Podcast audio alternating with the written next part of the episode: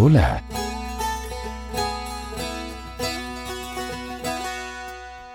Bienvenidos una vez más a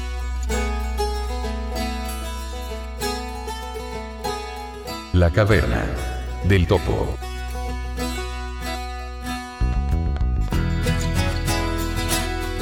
Bienvenidos al número 28 de su podcast favorito, La Caverna del Topo. Y en esta ocasión nos vamos de Topo Charla con un invitado muy especial. Quien les habla, Rodrigo Leutner y D'Angelo Guerra, entrevistarán a Cristian Millán, comunicador, coaching, podcaster y emprendedor chileno que nos mostrará en una amena charla todo lo que ha estado haciendo en estos tiempos de cuarentena y cómo el encierro le ha permitido surgir y descubrir nuevos horizontes que explorar.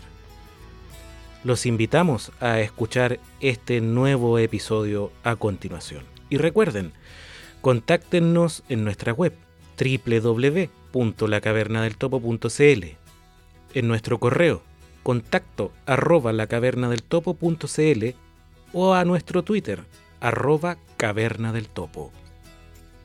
También pueden sintonizarnos vía Google Podcast o Apple Podcast buscándonos como La Caverna del Topo, el podcast.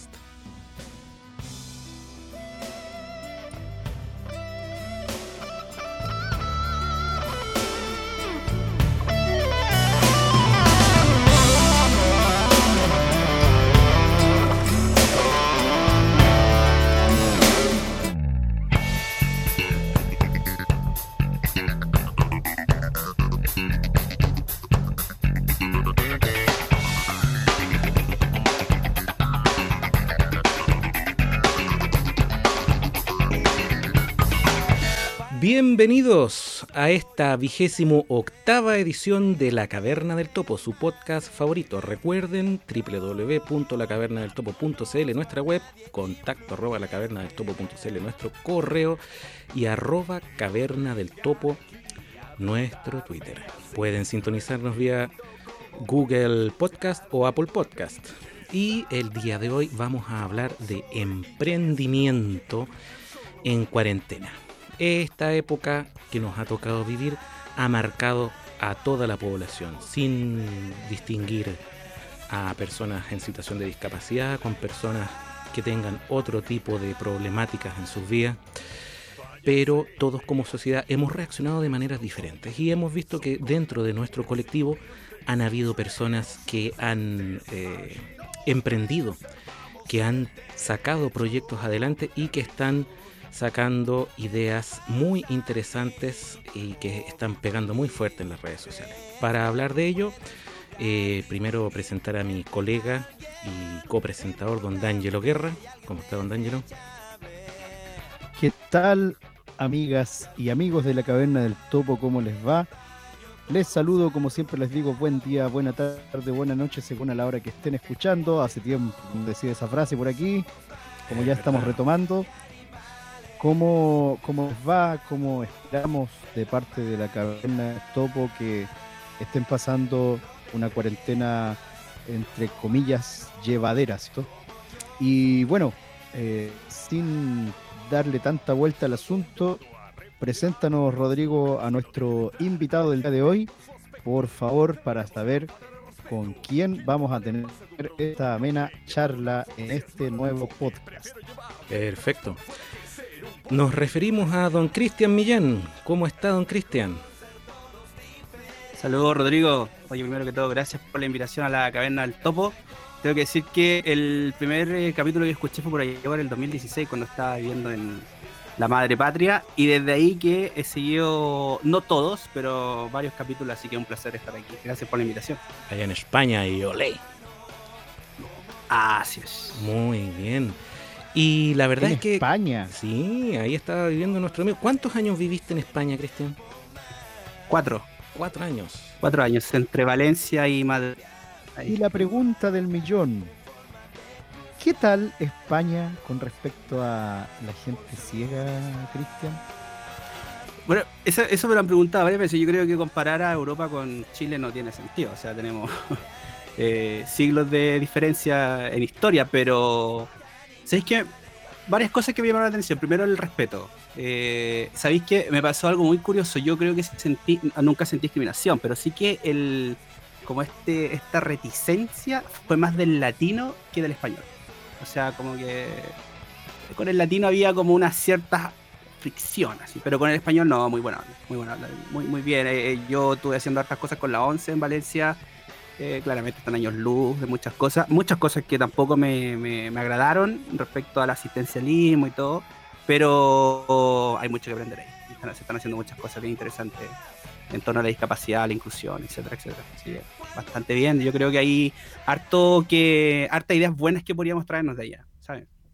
Perfecto, o sea, una idiosincrasia bastante distinta a la chilena. Sí, yo, eh, es que hay mucha cultura, eh, la gente se ríe un montón cuando cuenta esta cuestión, pero yo como buen chileno, lo primero que me sorprendió fue cuando me subí a un autobús y vi que la gente pagaba. Eso me impactó, que no había torniquete, nada, si alguien no tenía saldo en el bono transporte, como se llama allá, la gente se baja sola.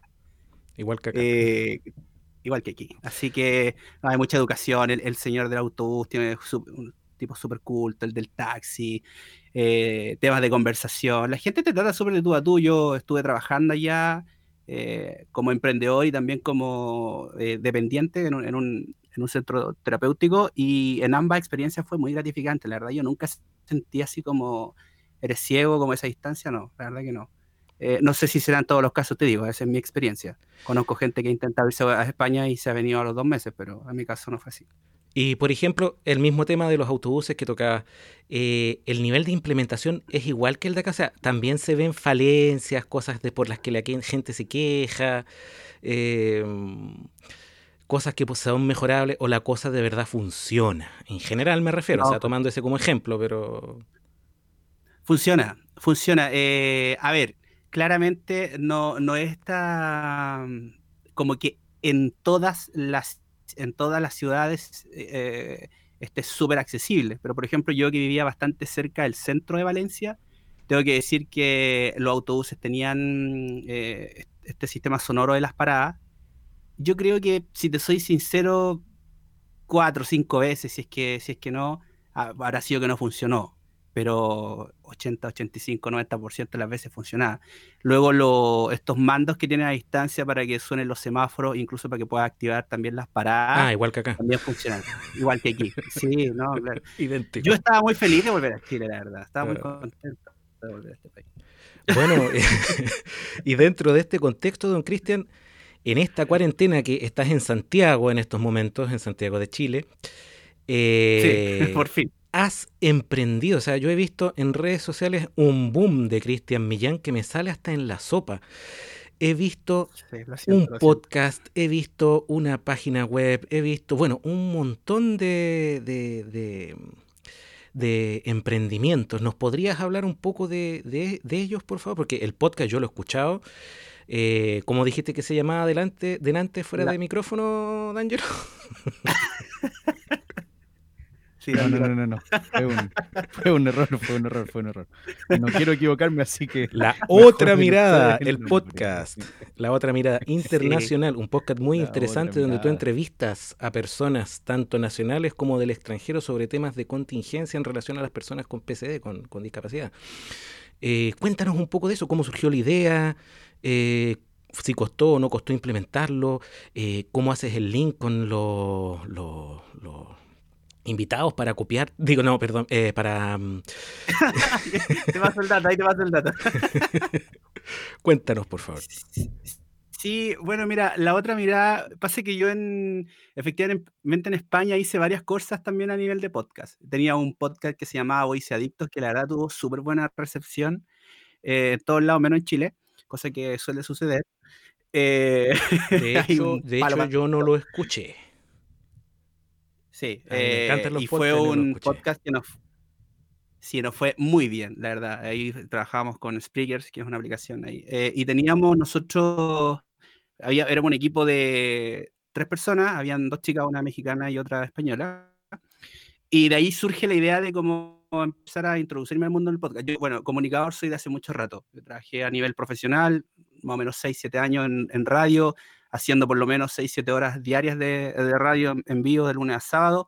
Así que experiencia en, medios tengo tanto digitales, televisión, y me gusta, además te digo que eso a mí me apasiona mucho.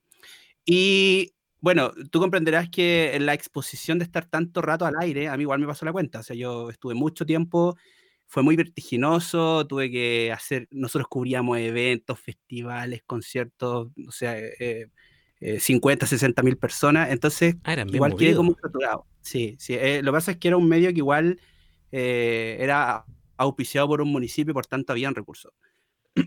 y, y en España yo claro, yo necesitaba descansar un poco el formato radio y me parecía que el formato podcast era un, formato que me acomodaba mucho, porque no, era, no estaba bajo la presión de estar al aire, en vivo, con el rating, con las llamadas, etcétera, etcétera.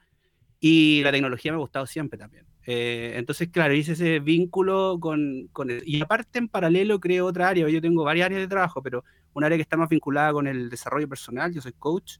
Ya. Y, el desarrollo personal es un área que también me gusta mucho, entonces creé, claro, como dos, dos líneas, ¿no? Que ahí estaba como la tecnología y por otro lado estaba el desarrollo personal. Y yo eso lo hice hasta solo en el periodo que estuve en España. Eh, la vuelta a Chile, eh, vuelvo a reinventarme, vuelvo a hacer varias cosas aquí, pero sí que abandoné las comunicaciones del todo. Y estuve viviendo un tiempo en el sur eh, el año pasado, ahí también estuve haciendo televisión. Estuve trabajando como panelista en un canal de la, de la octava región. Bueno, de hecho, ahí yo te empecé a ver cuando estabas viviendo todavía en el sur. Yo me acuerdo haber visto algunas pequeñas cápsulas que tú hacías en Facebook, Facebook Live. Sí, ahí estuve trabajando para el canal 9 en, en Conce. Eh, como panelista eh, y, aparte estaba haciendo algunas cosas también porque tengo varias cuestiones, pero hay un, hay un proyecto muy interesante que se llama La Ruta de los Sentidos y ahí estuve grabando también algunas, algunas cápsulas que fue la que tuviste. Y a la vuelta a Santiago, eh, yo tenía una gran deuda con mi parte comunicacional, la verdad que la tenía bien abandonada. Y la otra mirada surge justamente como esta forma de darle una pincelada distinta a lo que está sucediendo en el mundo de, la PCD. Eh, y no solo eso, eh, porque tengo que decir que la otra mirada tuvo un giro. En principio fue pensado justamente como en esa línea. Yo grababa algunas cosas en directo, eh, pasaron varias anécdotas, eh, y hacíamos programas cada semana con distintos invitados en torno a la, a la, a la accesibilidad, etcétera, etcétera. Lo dejé un tiempo, porque también no sé si me hacía tanto sentido ser, estar como tan ahí, ¿cachai? No, que era como muy, muy discapacidad. Entonces después yo dije, no, o sea, es que démosle un giro y en realidad conversemos de lo que, de lo que a mí me hace sentido. el programa está basado en cosas que a mí Es como lo que nos pasa a nosotros, que estábamos demasiado metidos en lo que era la tecnología al principio. Entonces tratamos también de darle un giro y eh, a veces funciona, a veces no. la caverna del topo.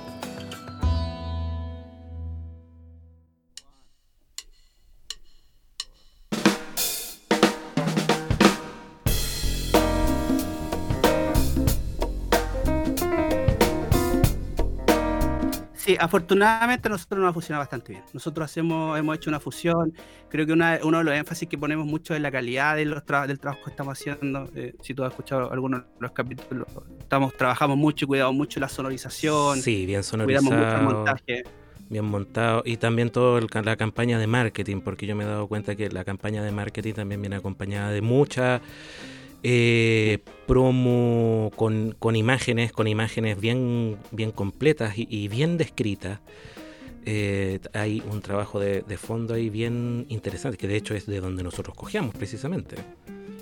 Bueno, y, yo, y tú como tú, Daniel, ustedes como equipo sabrán lo que significa eso. Claro, la gente escucha este programa y piensa que esto es grabar y listo, pero hay un trabajo. O sea, nosotros somos tres personas entre audiovisuales, eh, montajistas, eh, eh, gente, eh, Rodrigo, que aprovecho mandar un saludo, que, que sonoriza el, el, el, capítulo, y yo que al final, yo en realidad hago casi la parte, sí, como lo mínimo nomás, pues yo, solo le doy la voz, ¿no?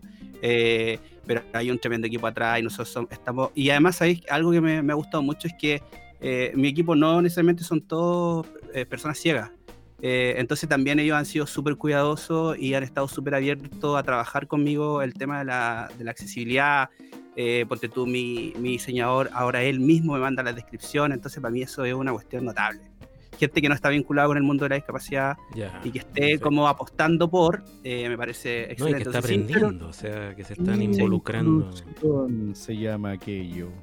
Eso para mí es inclusión. Uy, te, me, te me estás cayendo, D'Angelo. A ver, espérame un poco, por favor, porque Google Meet parece que nos está jugando una mala pasada. A ver, habla ahora.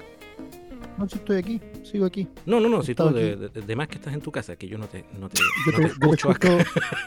No, yo te escucho clarísimo. A mí no se me cayó la señal. Ah, perfecto. Yo también te escucho- perfecto, Daniel. Perfecto, ya. Eh, ahora sí, Eh, D'Angelo. Decía, decía que inclusión se llama aquello, es decir, ustedes eh, como equipo no necesariamente tienen que trabajar entre ciegos, ciegas, ¿verdad? O sea, están haciendo un trabajo que donde todos van, van para el mismo lado, digamos, en pos de un producto que tiene que tener buena calidad. Es lo mismo que me está pasando a mí, que yo, persona ciega, estoy trabajando ahora también en una radio con un amigo, que, que ellos tampoco son ciegos, yo soy el único ciego y, y estamos en eso también, entonces es una cosa que de verdad, para mí eso es la, es la inclusión. Es enriquecedor Sí. para As- todos. a- a- para nosotros ha sido súper interesante. Bueno, mi visión de la inclusión es súper eh, clara. Yo creo que, que parte desde uno. O sea, para mí la inclusión parte de cómo te tratas tú. De ahí en más, todo es inclusión. O sea, yo afortunadamente he tenido la posibilidad de trabajar el 99% de mi, de mi de lo que he recorrido como profesional con personas no en situación de discapacidad. Y eso para mí ha sido súper beneficioso, porque en realidad me ha servido para darle muchas miradas a todo y a todos. Y por otro lado también me ha servido para ir construyendo y creando lazos y redes con gente que hoy día sí que efectivamente está interesada en que todas y todos somos parte, ¿cachai? Que no es como eh, esto es solo para algunos. Nosotros lo que intentamos con la otra mirada es que sea un espacio donde, donde todos eh, son bienvenidas y bienvenidos, ¿cachai? Y, y hablamos de todo lo que nos parece que es realmente interesante a nosotros como equipo. Primero, nos la pasamos bien, que eso es fundamental. Y segundo, eh, afortunadamente el programa ha tenido súper buena recepción y, y seguimos ahí como en la misma línea. Nosotros no descuidamos nada. Eh, nos tomamos casi una semana para producir. Como muy, como bien, eh, muy bien dices tú, Rodrigo, hay una campaña de marketing atrás. Eh, habemos un equipo súper eh, así como puesto por, ¿cachai? Estamos muy, muy al tanto, no descuidamos nada. Eh, nosotros nos damos el trabajo de que, o en realidad le dedicamos el tiempo que merece el capítulo para que cuando lo lancemos nos quedemos conformes. A veces más y otras veces menos, pero es un detalle. Bueno, inclusión, interesantísimo término que me gustaría que retomáramos más adelante, me lo recuerdan, por favor, porque hay harta, como dicen los españoles, tela que cortar ahí, o sea que hay Sí. mucho que se puede profundizar. Y tengo algo que decir al respecto, pero no es el momento. Eh, bueno, tu podcast evidentemente tiene un spot publicitario. Vamos a pasar a continuación a escucharlo para que los amigos puedan eh, interiorizarse de dónde sintonizar a, a la otra mirada. Casi digo lo que dijo D'Angelo fuera de micrófono. a la otra mirada. Y para que vea también sus vías de contacto. Vamos al spot.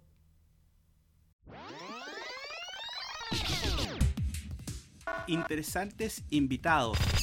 Bien, gracias a Dios. Acá estamos a cuarentenada total. compartir, que podemos hacer los podcasts, que podemos comer rico o darnos el tiempo para cocinar mejor. Ay, es que yo me estoy tomando aquí metecito. Situaciones de la vida diaria.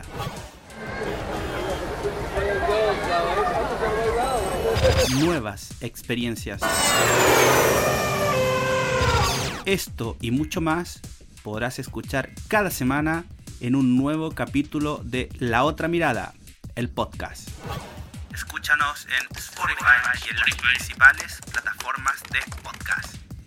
La Otra Mirada, el mundo observado con nuevos ojos.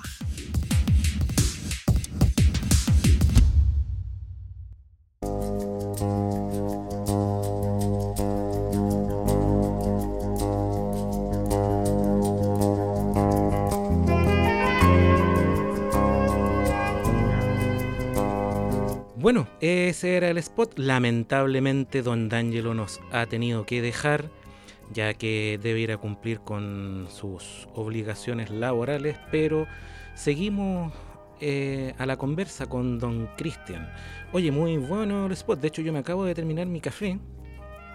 Sí, Em, Los dos. Exactamente, muy, muy sabroso. Obviamente que silenciaba el micrófono cuando me mandaba mis tragos para que no se escuchara el glup glup. Pero mm, eh, muy buena la, la propuesta de tu programa. Y eh, en paralelo al programa, ¿qué otros emprendimientos has, has- has, eh, no quiero decir emprendido porque va a ser muy redundante, por no decir rebuznante, pero ¿Qué exactamente. Oh, Pero ¿qué otros emprendimientos has tenido en mente? ¿Qué otros proyectos has sacado? ¿Qué otros proyectos tiene Cristian eh, para sacar más adelante? ¿Cuáles son las vías de contacto con Cristian, con eh, la otra mirada y con sus otros emprendimientos? ¿Y a cuáles emprendimientos apoya Cristian? Porque yo he visto acá también que eh, además de tener emprendimientos y de estar haciendo muchas cosas, estás formando una red, una verdadera red. Háblanos de eso, por favor. Sí, tenemos, tenemos, tenemos varias alianzas y creemos mucho en la economía colaborativa y circular. A ver, eh, lo primero, yo tengo como varias líneas de trabajo. Eh, mi línea profesional como coach, que es una línea que me gusta mucho, que es lo que te comentaba hace un rato a nivel de desarrollo personal, de, transformación personal y eso que es algo que a mí me, motiva y, me, y es lo que trabajo el día a día con, eh, mis clientes. Eh, eso por un lado, que, en realidad tiene, más que ver con lo que hoy día me dedico, digamos. Eh, luego está mi parte como de negocios, que es... eh, a ver, Vegan Choc es un emprendimiento vegano a propósito de mi transformación a vegetariano casi vegano desde ya casi tres años. Oh, pecador, Eh, pecador, no puede ser, va de retro. No, no, no, está bien, Eh, muy bien. Yo y- comparto esa, esa, esa, no, o sea, no, no las comparto, sino que respeto esa forma de vida. Sí, pero en mi caso no tiene, eh, porque también hay como yo mm, hay un cierto fanatismo del veganismo. Yo me he topado con muchas cosas fanáticas. En mi caso tiene que ver en realidad con algo que me hace sentido y es como lo que a mí me lo que a mí me mueve, ¿cachai? No tiene que ver como con, o sea, yo puedo compartir con alguien que se está comiendo un trozo de carne, no tengo problema. No ando con la predica tampoco de como otras personas que yo he visto muchos amigos como veganos que están como todo el rato, no, que te estáis comiendo un cadáver, que no, a mí eso no me, no me hace sentido. No, sí, de hecho yo, yo tengo conocidos de ambos extremos, de- de- Sí. desde los que te critican porque te estás comiendo un cadáver hasta los que hacen asado. No se lo comen, pero, eh, Pero lo hacen. si, están, si están haciendo su en la misma parrilla sus pepinos con queso derretido, o bueno, los que son Claro. más estrictos no le pueden echar queso, pero están con sus brochetas Sí, de verdura, no tienen ningún problema en darle vuelta al pedazo de lomo que está al lado. Sí, no, yo, para mí en realidad tiene que ver más con un tema filosófico, que eso quizás sería materia de, de otro programa. Y a propósito de lo mismo, surge Vegan Shock, que es, una, es un desafío, es un triple desafío para mí. Primero, eh, como ya te digo, como vegano, vegetariano, es que yo digo eso porque a ratos como cosas que en otros no, pero me gusta esa flexibilidad. Eh, y claro, también en mi proceso de reinvención, a propósito del estallido social y un montón de otras cuestiones y de mi vuelta a Santiago, eh, tomé, el, tomé el veganismo justamente como, como una alternativa de negocio, ¿no? Y ahí empezamos a crear, eh, en principio se llamaba Choco Inclusión. Ya, Le pusimos eso porque estábamos dedicados solo a la chocolatería. perfecto. Un amigo de Concepción, eh, a mí se me ocurrió la idea de hacer algo, justo eh, Javier, un amigo, vino a Santiago por una semana, lo lanzamos eh, y la verdad que nos empezó a ir bastante bien.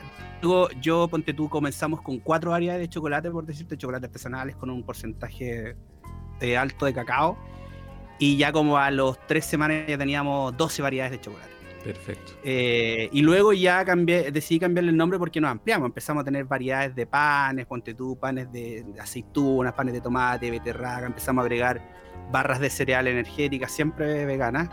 Eh, y es una línea de negocio que le empezó a ir bastante bien. Además, que teníamos una alternativa como de regalos de cajitas recicladas de bombones para ocasiones, ese día de la madre, día eh, del desenamorado y todas esas cuestiones, ¿no? que, que- que también están ahí como eran fechas interesantes. Y, y la verdad que nos ir súper bien. O sea, yo por Instagram, aprovechaba también mis conocimientos en marketing, etcétera, eh, entregábamos por, por eh, estaciones de metro, etcétera, hasta que sucedió, claro, lo, lo de la pandemia, ¿no? Y ahí ya tuvimos que dejar un poco frenado el, esa, esa línea de negocio, pero está ahí.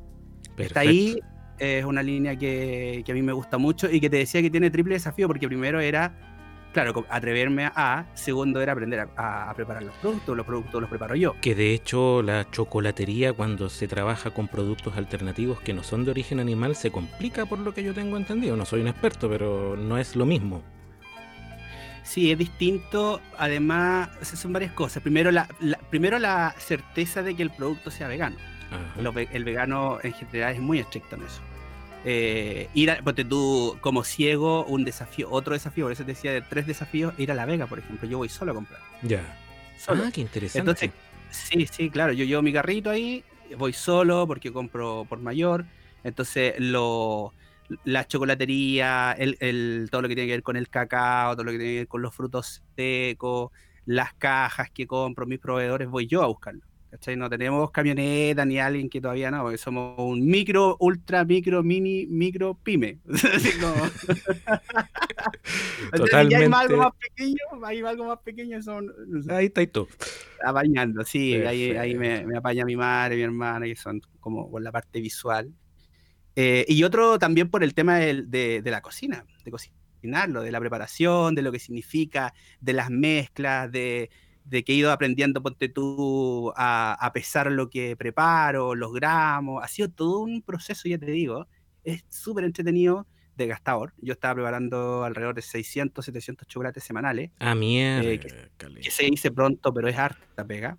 Además piensa en muchas variedades, no solo eso, bombón y un montón de cosas, quinoa, eh, trufas, en fin. Eh, entonces sí, es desgastante, pero fue súper gratificante para mí. ¿sabéis? ¿Sabéis que, Rodrigo? A nivel simbólico para mí fue muy importante.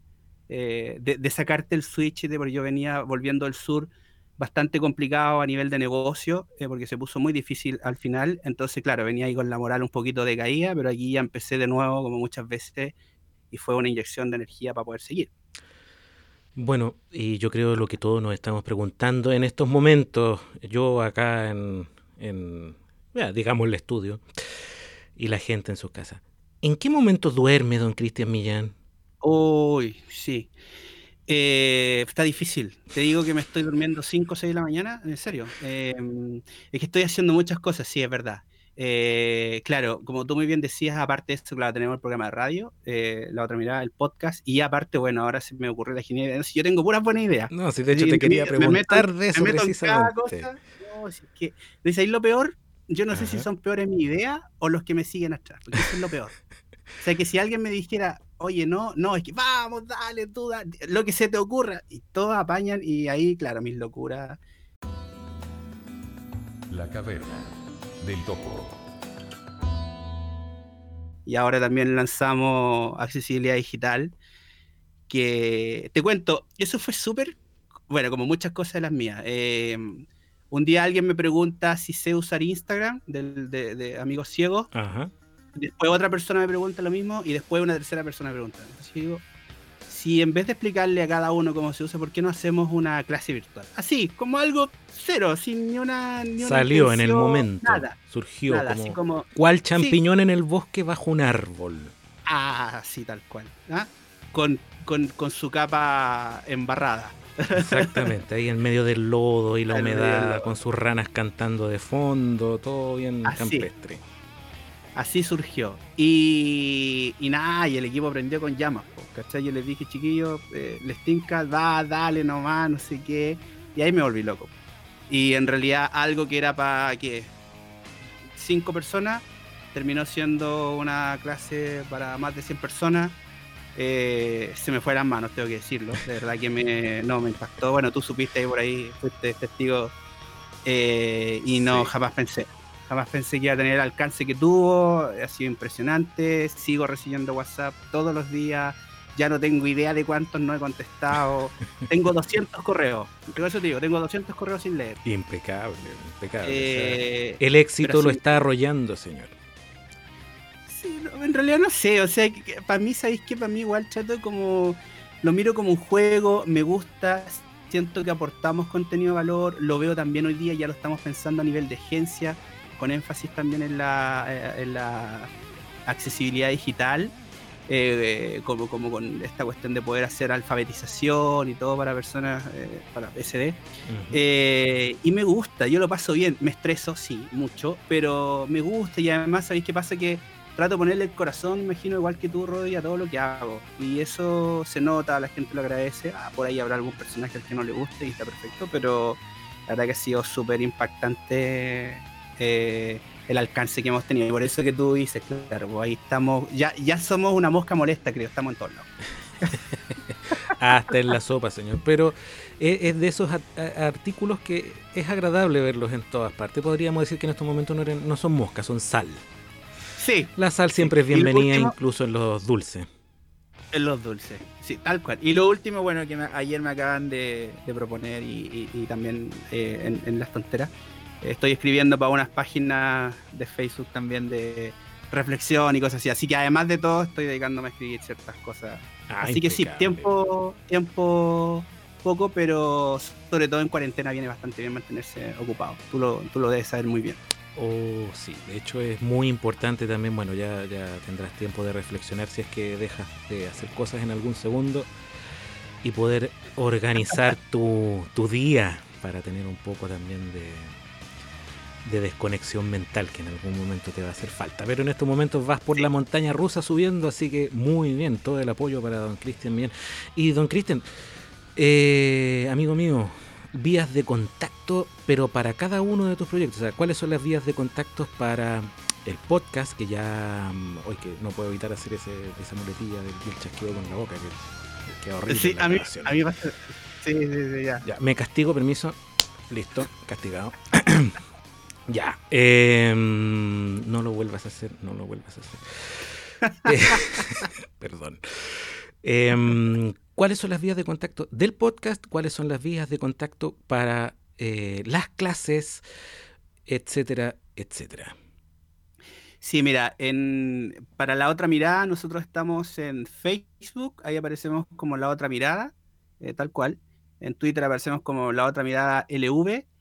Y bueno, estamos en todos lados, la, verdad. Tenemos nuestro canal oficial en Spotify, estamos en Apple Podcast, estamos en Overcast, en Anchor, eh, estamos en eBooks y creo que hay como cinco o seis plataformas más que la verdad que no me las sé todas. Eh, pero estamos en todos lados. Si ustedes googlean la otra mirada, en, en- ahí le van a buscar, seguramente que vamos a aparecer. Estamos en un montón de lados y algunos capítulos que eso sí fue bastante lamentable. YouTube me ha censurado muchísimo, entonces decidimos bajar el contenido de YouTube porque la verdad que ya estamos teniendo muchos problemas para subir el contenido Sí, por lo del sí. Incluso, ¿sabes qué? Con, con nuestro propio material, o sea, eso era bien impactante porque de hecho uno de los colaboradores es músico y subiendo nuestro propio contenido nos, nos bajaron muchos videos, así que al final decidimos, eh, ya no, estábamos haciendo doble trabajo, estábamos Sí. haciendo un programa oficial para lanzarlo en redes y estábamos haciendo otro programa alternativo con otra musicalización para YouTube, pero nos, aburrimos, así que decidimos No sé, que, es, es complejo. que lo sacamos de. Sí, de hecho Sí. nosotros usamos de fondo el tema de los chanchos en piedra, animales disfrazados, y tenemos autorización para usarlo, de los mismos chanchos en ya. Pero Mira. no lo podemos usar en YouTube porque por mucha autorización que tengamos, eh, Sí. el papel es papel de baño, o sea, a ellos el les da lo mismo. Sí, la verdad que las políticas de YouTube ahora último se han puesto bien pesadas. o sea, de- eh, eh, me parece súper impresionante y, y- y sobre todo para nosotros los creadores, los, crea- los generadores, los creadores de contenido, que la verdad que es una súper plataforma para, Difundir. Eh, para difundirnos, pero se hace súper pesado cuando, cuando te bajan constantemente te están mandando alertas.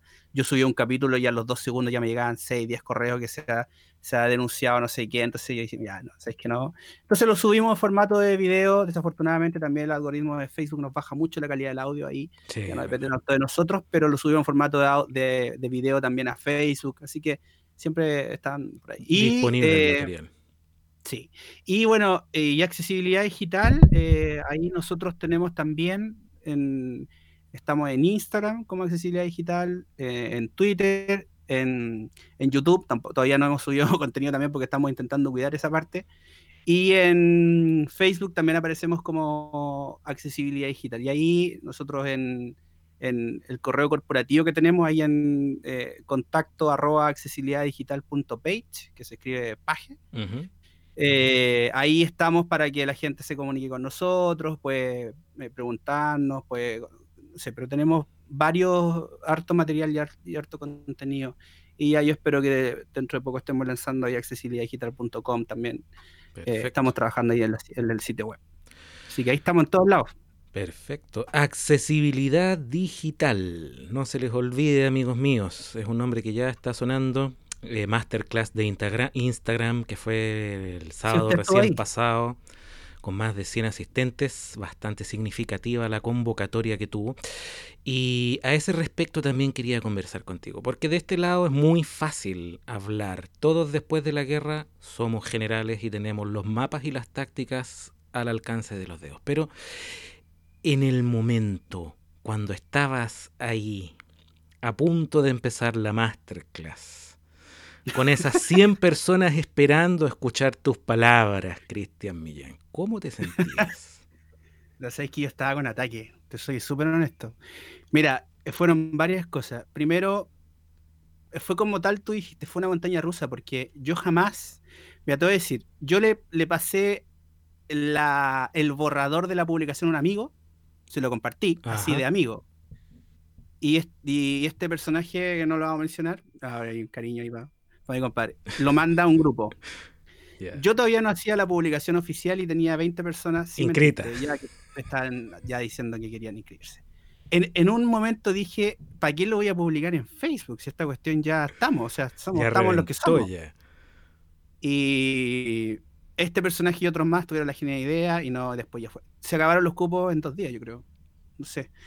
Eh, y nosotros también cometimos ahí, o sea, es que no fue un error, sino que fue por, también porque queríamos eh, que la gente pudiera participar. Entonces, en principio, Meet, que hasta septiembre te da la posibilidad de tener un plan free, pero que no es tan free, o sea, que ellos dicen que está liberado todo y no es así. Porque de Ya, hecho, en, el- perfecto. en la versión free tú no puedes grabar. Ya. Mm, eh, hay muchas funciones que no están disponibles en la versión free, pero que sí puedes hacer una conferencia. Nosotros queríamos grabarla para que este material estuviera disponible para, para después, para el uso y, y para que la gente lo pudiera adquirir después. Ajá. Entonces nosotros decidimos invertir y contratamos el plan, el plan premium de, de Meet. Perfecto. Entonces, ¿qué pasó? Que al principio nosotros también como método de inscripción era que la gente, que también ta- ahí, ahí también hacemos media culpa, eh, yo no sabía, eh, bueno, sí, pero tenemos un nivel muy bajo de inglés en este país. Lo siento. What, what tenemos- happened? Tenemos un nivel... Sí, es que claro, sí era ayer Eh. solamente, pero bueno, tenemos un nivel bien limitado de inglés y ahí se produjo un colapso, la gente se volvió un poco loca porque había que presionar 10. Eh, Sí, sí, me acuerdo. Y entonces, claro, nosotros, nosotros porque teníamos que tener un filtro, po, porque si no, la cosa se nos iba de las manos. Entonces, claro, decidimos hacer esta inversión. Yo le digo al equipo, chicos, ¿saben qué hay? Tenía 50 personas, 40, 50 personas en lista de espera. Entonces dije, mira, eh, démosle, arriesguémonos y por último, este, esto recuperémoslo con la, con la clase grabada después y al final le- que se pague solo y ya está. Eh, y claro, ahí se generó como un- una confusión entre la gente. eh, que que decir que a veces también la gente no, no está tan ahí atenta a lo que, a lo que tú le puedes enviar, entonces produjo una confusión. Claro, entonces, Digamos que fue como una estampida. Sí, la verdad que sí. Me recordó a la- a la- Y a- claro- al Rey León cuando Mufasa es arrollado. Sí, así. Y claro, yo cuando ya estaba a punto de salir al, al aire, cuando estábamos ahí, eh, asustado. Eh, o sea, no, nervioso, muy nervioso hace mucho Bueno, yo he hecho varias charlas y esa cuestión me, me, me ya, ya algo sabía, pero súper nervioso, súper nervioso, me impactó. Yo no pensé de verdad que me iba a poner tan nervioso, algo que relativamente manejo, pero me tenía muy inquieto, de hecho me distraje mucho al principio porque la gente me decía, es que el enlace no sé qué y que no podemos entrar y que yo decía, o sea, esta cuestión, porque tú sabes, Rodrigo, que uno, hay la media pega detrás de esto, o sea, hubo un, hubo un trabajo así heavy todo el rato, yo tenía a todos a los chiquillos ahí, oye, esto, lo otro, fuimos súper cuidadosos, al principio eh, tuvimos la, la como el- esto de poner una música de fondo, estuvimos preocupados de todos los detalles, la verdad. Eh, y eso nos llevó mucho trabajo, no solo a mí, o sea, al equipo en general. Entonces, claro, si estáis a punto de lanzar la clase y toda la gente así te está diciendo, ah, es que no sé qué, yo ya, listo, démosle. Y sí, nervioso al principio, entonces soy bien sincero, pero bueno, ya después me fui soltando y traté de disfrutarlo también. Y se fue dando la cosa. Sí, sí, la verdad que sí, sí. Eh, Siempre uno quiere que salga mejor, pero bueno, es la primera experiencia, vamos aprendiendo en el camino también. Es que ese es el tema. Uno es la primera experiencia. eh, por eso, por eso era- eh, me era tan interesante preguntarte cómo te habías sentido, porque siempre las primeras veces para todo uno está nervioso. Sí. Eh, sí, es sí. inevitable, yo creo. La primera vez que vas a hacer algo, la primera vez que vas a, a salir en una obra de teatro, aunque sea en el colegio, la primera vez que vas Claro, a como- dar un beso, la primera vez que vas a hacer un podcast, la primera vez que vas a hacer una clase masiva para más de 100 personas. Sí.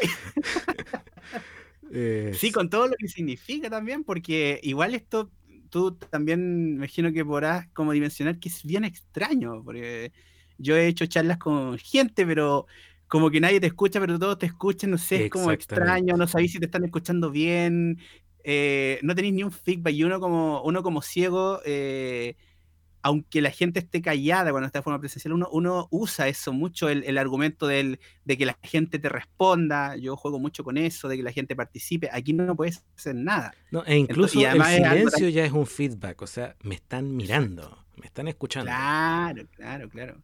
Entonces, para algo además tan técnico, eh, al final era como que yo estaba hablando al computador, ¿no? Pero claro, eh, habían 100 personas de toda Latinoamérica, que eso me impactó muchísimo. Fíjate, también fue súper curioso, Rodrigo, porque el porcentaje chileno era nada. No, sí, O de hecho yo cero. ociosamente me dediqué a hacer porcentajes pre- pre-estampida. y pre-estampida era un 20% de chilenos, un 37% de argentinos y el resto repartidos entre el resto de Latinoamérica y Latinoamérica. Europa. Así es. sí. Em, Y sí, el porcentaje fue bajando después, aumentó el porcentaje de participantes y disminuyó el porcentaje de nacionales. Bueno, pero con este podcast también pasa, si nos escuchan más en República Dominicana, Estados Unidos y España que en Latinoamérica, según las Sí, la cult- estadísticas. Sí, la cultura del podcast en Chile, bueno, y en Latinoamérica recién está entrando. eh, eh, de verdad que estamos súper en pañales en ese sentido. Bueno, de hecho... Pero por lo eh, menos ya se hace, disculpa, por lo menos sí. ya se está haciendo. Sí, efectivamente. De hecho, yo eh, hace cuatro años, cuando dejamos de hacer la tercera temporada de La Caverna del Topo, era bien de nicho el tema de los podcasts. O sea, era Ustedes de, fueron los precursores, yo creo, en Chile. el 2008 De los- partimos. de los pocos, yo creo que eran de los pocos que comenzaron aquí. De hecho, yo recuerdo haberte escuchado en un podcast con eh, gente de España, por ejemplo, y eran bastante reconocidos ustedes aquí, pero yo creo que ahí corrían como solos, porque en el fondo esto estaba súper en pañales. O sea, eh, hoy día quizá hay un poquito más, pero cuando ustedes comenzaron esto era desértico. Éramos dos. Éramos eh, la tertulia tecnológica de, de Argentina, que era un chico argentino, mexicano y una, y una chilena. Ya. Em, el Francisco Crespo, la Marina Sepúlveda y el chico mexicano, no me acuerdo cómo se llamaba. Ya, Y éramos nosotros. Éramos como los dos. Después empezaron a salir más, efectivamente. Sí, Pero esos fuimos los que empezamos. Y, y era muy de nicho. Y, y dentro del nicho de las, per- de las PCD, también era de nicho. O sea, ya, ya no hablemos del nicho de las personas con discapacidad visual o ceguera Mm. total, sino que también hablemos de un nicho dentro de ese nicho. ¿ya? exacto. Sí. En cambio ahora, eh, hasta mi mamá sabe lo que son los podcasts. O sea, no sabe usarlos, pero los, el, concepto sabe. ha trascendido las redes sociales, ha trascendido los medios de comunicación. Entonces, en la radio ya está escuchando algo y le dicen, ah, bueno, ya escuche nuestro podcast en www.radiocuanchurito.com. Eh, entonces, pregunta, oye, ¿qué es eso? Y uno le explica. Entonces, claro, ahora el concepto, uno dice la palabra podcast y en gran parte de la población el concepto está asimilado. Tal vez no saben cómo encontrarlo, cómo sintonizarlo, pero saben que existe y, y se des- y si el contenido les despierta interés, se van a mover y lo van a ir a buscar. Que no Sí, antes, ni siquiera antes ah sí exactamente antes no antes tú decías podcast y era como what así como que esto Eh, No, claro y, ahora y después te miran y dicen, ah, sí, un postcat. No, podcast, podcast. sí. Porque más Sí, encima la eh. palabra ni siquiera es amigable, o sea. no claro sí sí yo eh, igual igual es, o sea entre risa y, y seriedad pero a muchos de mis invitados les cuesta mencionarlo entonces como que a veces yo los noto medio complicados entonces yo les digo nada el programa nomás no se preocupen y, y eso. Pero se agradece que, que programas como este hayan sido y hayan ahí puesto los cimientos de, de los futuros que hemos venido después. Así que también ese es un reconocimiento que yo creo importante y que a veces sea poco porque pareciera que a veces se, se destaca más lo, lo que supuestamente no es tan bueno para algunos, pero hay que también agradecer eh, eh, y aprovecho ahí de mencionar que ustedes también eh, ayudaron ahí a pavimentar lo que otros eh, estamos haciendo ahora en el 2020. Se agradece, caballero, ¿no? Y bueno, cualquier gota de, de agua, cualquier granito de arena que se pueda aportar, para eso estamos, eso es lo que nos mueve. Yo creo que no hablo por parte solamente del equipo de la Caverna del Topo, sino que por parte tuya y por parte de todo lo que nos dedicamos al podcasting. Esta es una afición que no solamente requiere que te guste, sino que además requiere eh, invertir, invertir en equipos, invertir en hosting, invertir en tiempo, invertir en, en ganas para poder llevar un producto de mediana calidad al, al auditor final. Eh, y por ello era que queríamos destacar en este episodio número 28 a emprendedores, a emprendedores, personas, en este caso con discapacidad visual. ¿Tú tienes baja visión o ceguera total, Cristian? Yo todavía tengo baja visión. Ya. Afortunadamente. Espero que por los siglos. ¿Hay madera aquí o no? Sí, hay madera. Yo tengo una poca acá, pero no la quiero tocar porque no, ahí la estoy tocando, ya, porque si no dejo el desastre aquí entre menear el Sí, micrófono. todavía-.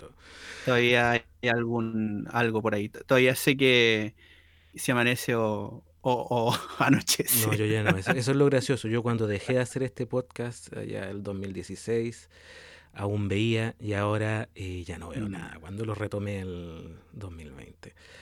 Pero así nos va cambiando la vida. Así que me uno a su toque de madera. Ahí creo que se pasó el micrófono el- mi dedo. Y desearle la mejor de las suertes en sus emprendimientos, pues caballero. Y no sé si aún tienes tiempo de seguir conversando. Sí, o- sí, sí, sí, sí. Impecable. Sí. Eh, porque igual me gustaría tomar algunos de los conceptos que hemos conversado a lo largo de estos ya un poquito más de una hora em, y tratarlos en profundidad porque La caverna del topo. tratamos un concepto que, que- que les había comentado al principio, que es el famoso concepto de inclusión. Mm. El concepto de inclusión, voy a tirarte la pelota un poco con efecto, a ver si la recoges y me das tu impresión. Pero para mí, la inclusión lamentablemente es un concepto hermoso, extraído de su hábitat natural, que lo tiene, pero fue desarraigado del mismo, que ha sido utilizado como bandera de batalla, eh, empleado para enjugar lágrimas y estrujado Mm. hasta decir basta y convertido en un vil pañuelo desechable que está a punto de ser arrojado a la basura. Pero eh, que en sus orígenes y en su concepto y en su objetivo dentro de su fauna, de su hábitat original, tiene toda una razón de ser. Em, ¿Tú qué sientes con respecto al concepto de inclusión? ¿Qué, qué piensas que es el concepto de inclusión? Y, y- y realmente, eh, si sientes que vamos en un buen camino, vamos en un mal camino, vamos eh, haciendo el loco, ¿cómo estamos? Yo creo que es un, fue un bonito eslogan. Eh, bueno, yo tengo visiones bien críticas, así que yo espero no herir susceptibilidades. Pero no, bueno, y era nomás, y de todas eh, maneras nos llegan las críticas a nosotros, así que expláyese.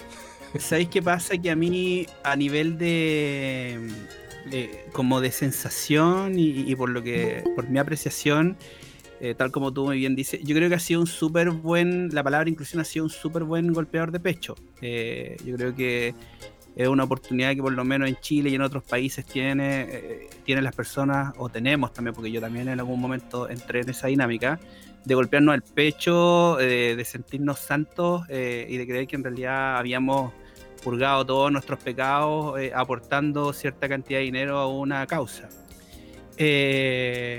Cuan- y luego en el año nos da exactamente lo mismo, o sea que en realidad era un par de horas al día eh, que, que- que duraba alguna manifestación de inclusión masiva y luego a todo el mundo se lo olvidaba. Entonces yo creo que fue un, ha sido un eslogan un poco mm, marquetero, ¿no? Eh, de, de, de qué es el concepto, que para mí eh, resulta de, del todo, de todo menos inclusivo. Eh, y en ese sentido yo creo que hay que cambiar, tú, tú muy bien como comunicador al final la palabra construye realidad, entonces si, si hablamos de inclusión, por eso te decía yo al principio que para mí la inclusión tiene ocho, ocho miradas, otro significado. Eh, primero es si yo me incluyo conmigo, en mi vida, o sea, ¿cachai? ¿No? Si cómo me estoy tratando, cómo me converso, cómo me hablo, cómo me trato, Y de ahí en más, si puedo ser inclusivo con el resto, pero para mí ha sido un eslogan bastante manoseado, utilizado hasta más no poder y un buen pulgador de pecado. De- de- disculpa, pero es mi una, una visión muy crítica Sí. del, del concepto al menos. Bueno, de hecho yo la comparto absolutamente. Eh, de hecho yo eh, también matizo que hay mucha ignorancia detrás del empleo a mansalva del concepto. Mm. El concepto de inclusión es un concepto que parte desde una dinámica que implica las cuatro I. Inserción, integración, inclusión e igualdad. Igual. desde las cuales es la escalera que uno debe recorrer como, eh, podríamos decir, civilización, como sociedad, para poder llegar a coexistir de una manera armónica. Evidentemente, la igualdad, que es el cuarto, último y más excelso peldaño dentro de esta escalera, es inalcanzable. Es un ideal, es una utopía. Pero si te fijas, estamos partiendo todas estas campañas y todo agarrándonos del tercer escalón. Claro. O sea, Sí. Estamos construyendo Es- la casa al revés. exactamente, o sea, estamos eh, diciendo, oh, vamos a hacer una casa aquí, pero miren qué lindo el jacuzzi, oh, wow, y el quincho, no tenemos puesto ni los cimientos, Nada. pero no ya hay- estamos vendiendo el spa, eh, la piscina olímpica, eh, los prados arbolados, así eternamente verdes, donde puedes jugar golf o perderte con la caperucita por tardes completas.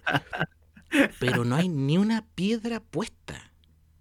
Sí, Eso me, me impresiona. Sí, yo, ¿sabéis que en, en mi periplo por España, eh, que yo me traje muchas cosas eh, como de aprendizaje eh, que me hacían y que, y que no me hacían sentido?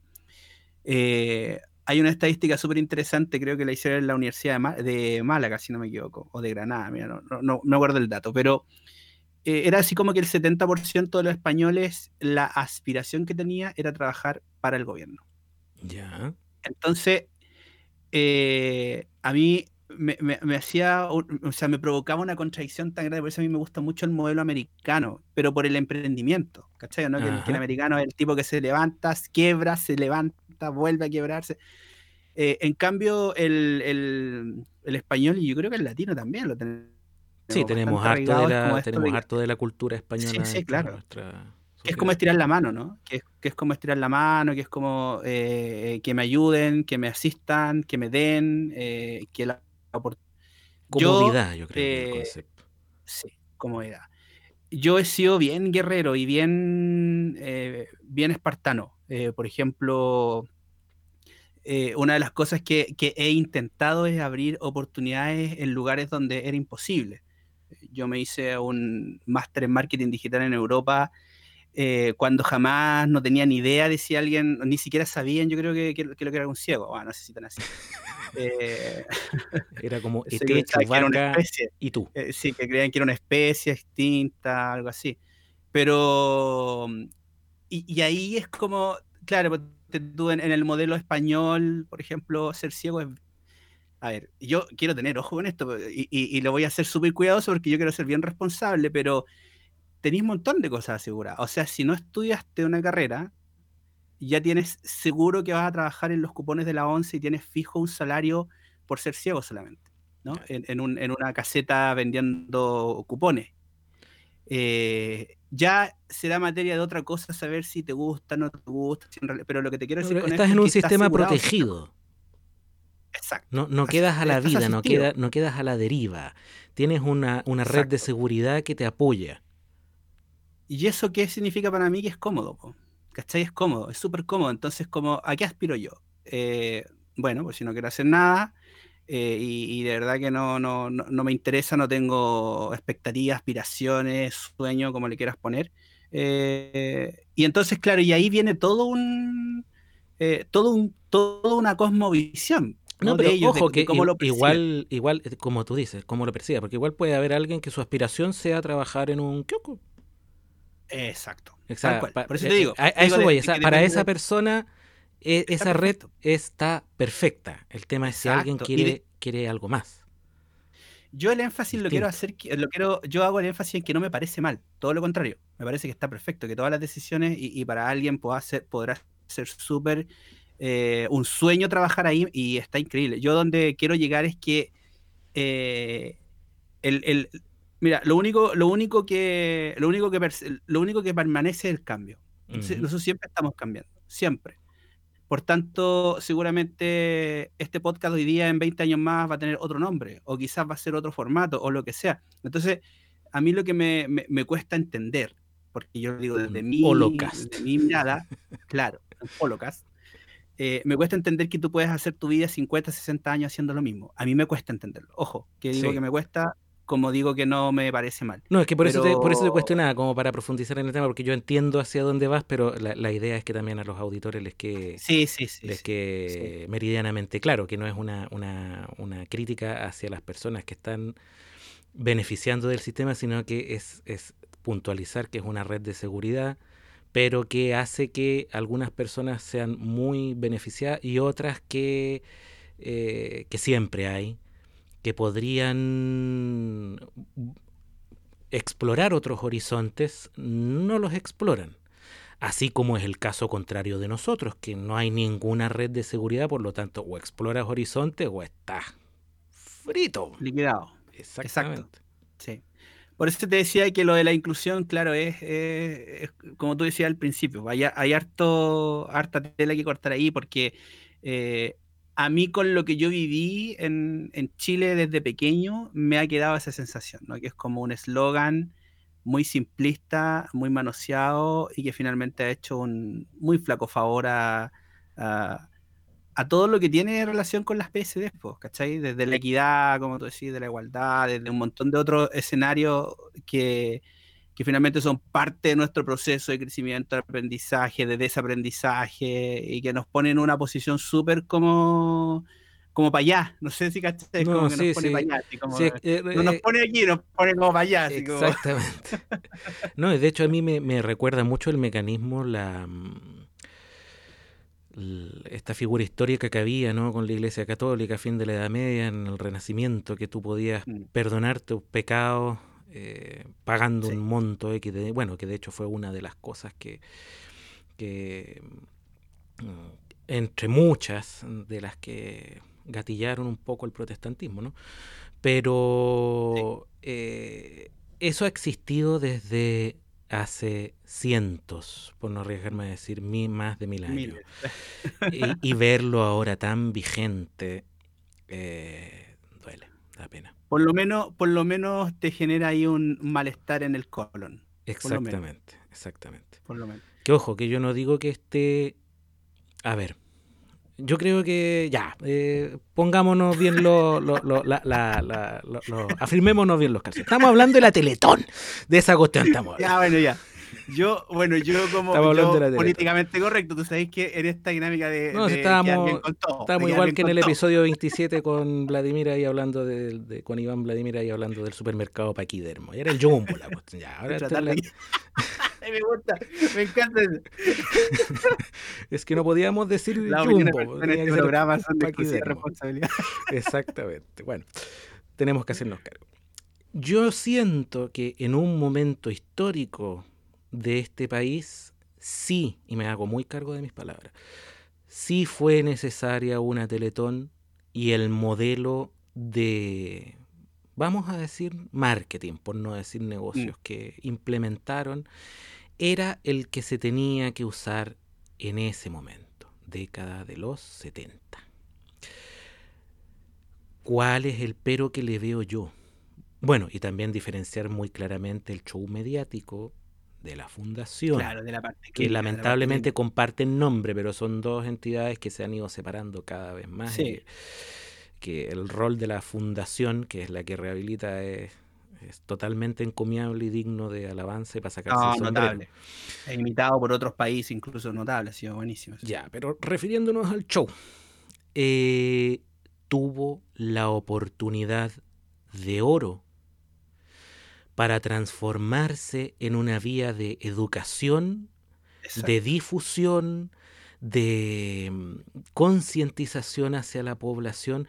Era una ancha y amplia vereda totalmente pavimentada y rodeada de hermosos álamos que habría permitido que las personas en situación de discapacidad, que las PCD de este país hubiesen podido salir a la palestra pública de una manera em, digna, de una manera transparente y de una manera eh, en que se, se, se mostrara realmente cómo somos, o sea, que somos parte integrante de la sociedad y así como hay personas que son extraordinarias, también hay papanatas, porque hay que reconocerlo, es igual que en todos Sí. lados, habemos de todo. ¿Ya? Es una fauna. Es este una, es- exactamente, tiene su fauna y su flora propia y tiene toda su cadena alimenticia y toda su, su, su- su conformación, ¿cierto? Como cualquier otra parte de la sociedad. O sea, no somos todos angelitos ni somos todos niños de cuatro años, que los Tal hay, ¿ya? Pero no somos todos, para nada. Entonces, eh, el show Teletón se lo farreó Mm. y sigue con la misma dinámica de los años 70. Entonces, eso a mí me revuelve realmente el estómago. Entonces, que hayan tomado, y, y aquí retomo la posta del comienzo, que hayan tomado el término inclusión, lo hayan destrozado, sacándolo de su contexto, que ya se explicó más atrás, y lo hayan esgrimido como un banderín que uno lleva al estadio para agitarlo mientras los futbolistas corren por la cancha, Claro. eh, para después dejarlo tirado en el suelo y que la gente lo pise. Eh, no sé. Sí, que además, digamos, es del todo, de- así, del todo menos inclusión. Exactamente. O sea, eh, yo, yo por eso te decía, a mí me, yo participé en, en Teletón eh, a nivel de show. Ajá. Yo, yo toqué, creo, una, una vez tocamos como para 20.000 personas en un evento que se hizo. ¿Cuántos años tenías? Eh, ¿Cuánto habré tenido? ¿20 y algo? ¿23? Ya, ¿24? o sea, fue hace, Por ahí. fue hace años ya. Sí, sí, fue hace rato. Eh, pero yo también, en la, que, que eso es lo que, o sea, yo estoy súper de acuerdo, porque en la educación, en, en la, en la formación de la Teletón, yo niño, recuerdo niño, 8 años, 9, para mí era lo máximo ir a dar dinero. Y ponerme aquí la cosita y yo juntaba plata y mi, y mi mamá me llevaba y hacíamos campaña en el colegio y yo me sentía ya, yo, yo creo que ya era Jesucristo. po. Pero es que O sea, ya tam- me podía morir tranquilo, yo ya tenía ya listo, yo creo que tenía cama, una cama aquí al lado de Tatita Dios. Eh, perdona ya, perdón, perdónalo. Perdón, perdónalo. con un par de angelitas ahí haciéndote ese- Claro, tenía ahí dos angelitas que me estaban echando bien Viento ahí con las alas. Estaban todas las, las chiquillas, Eh, había ahí algo para algo para la sed. Bueno, Eso en me fin, suena más al Valhalla que al cielo, pero en fin. ya. Em, Era como, era como el hard rock café, pero en versión del cielo. Bueno, Inversión sacra. el Eh, sacro. Y. eh, perdona, eh, nos estamos descuadrando. Usted me dice nomás, amigo. Y lo, lo no, borramos. si descuádrese nomás. Si aquí todos mi- Eh, mi- mi- mi- mis coparticipantes me insultan normalmente. Así que usted no me ha dicho nada hasta el momento. Así ¿Qué que- pasa? Que son pocas las oportunidades que yo tengo esto, que yo como eh, cumplo el rol tuyo, aprovecho esta instancia para desahogarme también. No, si yo tampoco me suelo descuadrar mucho, pero se me fueron mis colegas. pues, No, no hay, no, hay, no hay a quien, sobre quien recaiga el rol de alivio cómico, así que tengo que hacerlo yo. Pero, Eh. pero lo que te decía es que, sí, disculpa, lo que te decía es que eh, al, al final eh, tú te vas dando cuenta después que en realidad no es tan, eh, no es tan, no te hace tanto sentido, no es tan bonito, eh, por ponerlo así, ¿no? Como, eh, y en realidad no es tan saludable. Entonces yo ya después empecé a cuestionarme muchas cosas, me, me parecía súper nefasto y hacía yo mi propio mea culpa con todo lo que significa, haciéndome cargo claramente, incluso siendo productor de algunas campañas también para el evento, eh, de que en realidad no, po, o sea, que, que no me parecía. Y, y aquí yo he tenido varias conversas y varias discusiones, incluso de cosas que jamás vamos a llegar a acuerdo con ciertas personas, en que cuando tú haces como el argumento es como, ay, pero entonces ¿cómo existe tal? ¿Cómo existe? No, es que no estamos hablando de cómo existe tal o cual, si aquí lo que estamos diciendo es que literal la bandera está súper eh, ahí como ahí en el asta, pero ya yo creo que casi que tiene ahí roce con el, eh, con el Bravo. Se no se Eh, perdió ese. Bueno, por eso, por eso digo que está tan alto. Se perdió también. ya. Se perdió. Y luego ya, pues que esté ahí, ¿no? En, el, en, el- en el- En algún punto de la. En algún punto, en algún alcantarillado. eh, no sé, ¿no? pisoteado a más no poder y, y eso no, no, no me parece a mí que sea positivo. No, pero es que es, es lo mismo que tú acabas de decir. O sea, tú cuando niño sentías que estabas prácticamente a la diestra de- del maestro Claro, depositar si tu moneda y tener tu chapita, ¿no? Tenía hasta wifi, yo ahí ya, ya, ya estaba listo. sí. Starlink. Pero. Claro. Ahí SpaceX al tiro. Pero eh, tú, como ser humano, fuiste evolucionando.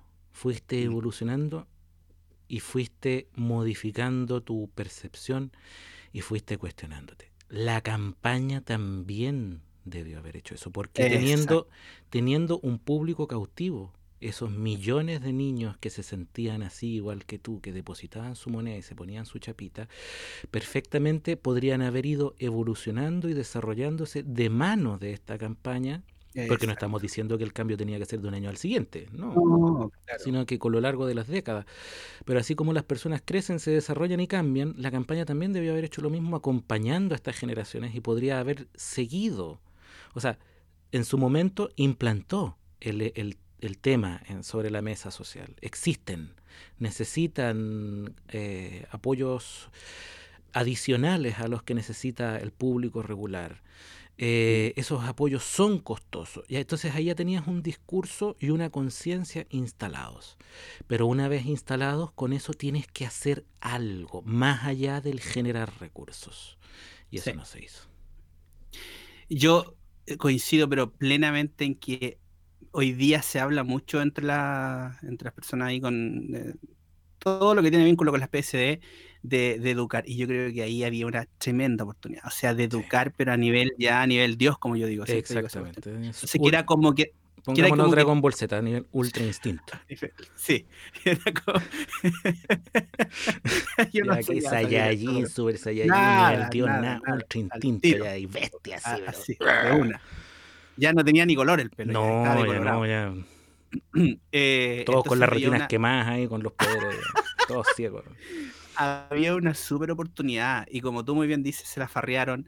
Eh, y porque también volvemos a lo mismo de siempre, que, que eh, es más fácil, po, ¿cachai? Mantener ese discurso es más fácil, es más simplista.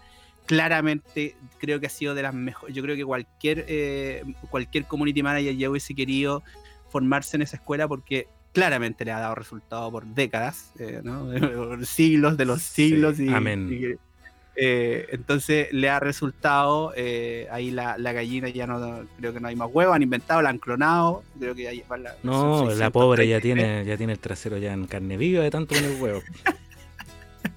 Entonces le funcionó. y pudiendo hacer algo súper, así como un súper aporte, ¿no? Eh, no lo hicieron. la pregunta sería, ¿no lo hicieron porque no quisieron? ¿Porque no supieron? Eh, ¿Porque no pudieron? ¿O porque se le, se le acababa el chiringuito, como dicen los españoles, el negocio? Mira, es- Ahí yo creo que esa va a un ser una, cargo. Me hago una- cargo un poquito. de- una respuesta que jamás sabremos. Yo para la tranquilidad de mi corazoncito prefiero pensar que fue ignorancia. Sí, sí, sí, sí. sí. Porque ya, ¿para qué echarnos más, más peso encima? Pensemos que fue ignorancia porque de todas maneras, por mucho que filosofemos y descubramos al respecto, ya no fue. Sí. Y... Sí, como dice un amigo, la rueda ya se descubre, no la descubrir. Exactamente. Y en base de eso es que es tan importante destacar todos estos eh, proyectos que van saliendo y que van aportando y que esperemos conformen la nueva generación de emprendedores, la nueva generación de instancias que permitan que el público, tanto específico, apuntado a las PSD, personas con discapacidad, como al público general, se vea beneficiado, se vea enriquecido, se vea transversalmente involucrado y que cada vez vayamos avanzando más hasta ese cuarto peldaño de esta escalera eh, que jamás vamos a alcanzar, pero que, como decía Don Quijote de la Mancha, soñar es la estrella. Don Cristian Millán, muchas gracias por habernos acompañado esta noche, noche de miércoles, la tercera semana de junio ya, terminando. Eh, un placer haber hablado con usted. Eh, vamos a terminar el programa no porque yo quiera terminar de hablar con usted, sino porque me acaba de sonar la alerta de disco duro lleno. Así que si no lo guardo en los próximos minutos voy a perder todo No, lo que no, hemos grabado no, y lo que no queremos que sería muy triste. Algunas eh, Sí, palabras. Bueno, sí, eh, No, muchas sí, gracias, nos quedan como, gracias, como las 10 que minutos todavía, así que tampoco es tan, tan, tan a lo rápido. No, no, yo de verdad, fuera de broma, agradecerte Rodrigo por la invitación. Eh, soy un admirador de- del trabajo, te lo he comentado también por ahí en, off. Me, me agrada mucho que estén de vuelta, creo que tienen muchísimo que aportar. También quiero hacer eh, mención a que no solo nosotros estamos haciendo temas de emprendimiento, hay muchas otras iniciativas, yo estoy muy gratamente sorprendido. Eh, hay mucha juventud que está haciendo muchas cosas, hay mucha iniciativa. Yo, yo particularmente colaboro con algunos eh, patrocinadores, algunos partners que también son personas que están ahí, eh, con sus propios emprendimientos. Entonces, está, están haciendo ahí surgiendo una camada de, gente joven que viene con, con aires nuevos y eso me parece que no- no- nos va a beneficiar a todos y a todas. Así que es una tremenda instancia. Solo agradecerte, me lo pasé muy bien, de verdad, se me hizo muy, muy, muy corto y, y espero que podamos estar ahí compartiendo en algunos. Así que aprovechar de agradecerle a los, a los auditores, a los oyentes, un abrazo a la distancia y para lo que necesiten por ahí andamos dando vueltas. Gracias a usted, don Cristian, por participar y por inaugurar este ciclo de charlas que esperemos nos permita traer a, más emprendedores y poder difundir sus proyectos a la vez que nos empapamos de sus conocimientos y de sus tan diversas personalidades que enriquecen este tipo de programas. Para el público en general les recordamos nuestras vías de contacto, página web www.lacavernadeltopo.cl, correo electrónico contacto arroba lacavernadeltopo.cl, Twitter arroba la caverna del topo. Oh, me acabo de equivocar, es arroba caverna del topo. Borren eso. Ya, ahora sí. Twitter, arroba caverna del topo. ¿Ven? Sí, no todo es perfección acá. Todos nos equivocamos. Y eh, pueden sintonizarnos a través de Apple Podcast o Google Podcast, buscándonos como La Caverna del Topo, el podcast. Un gran abrazo y nos vemos en el número 29.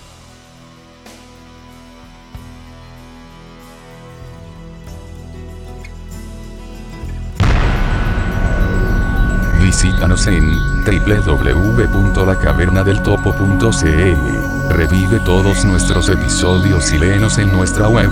Contáctate con nosotros en contacto arroba o en Twitter como arroba caverna del topo. Búscanos en Google Podcast, Apple Podcast o Spotify como La Caverna del Topo, el podcast. Las marcas citadas así como todo el material musical escuchado en este episodio es propiedad de sus creadores y dueños de copyright. Su uso es estrictamente no comercial y sin fines de lucro.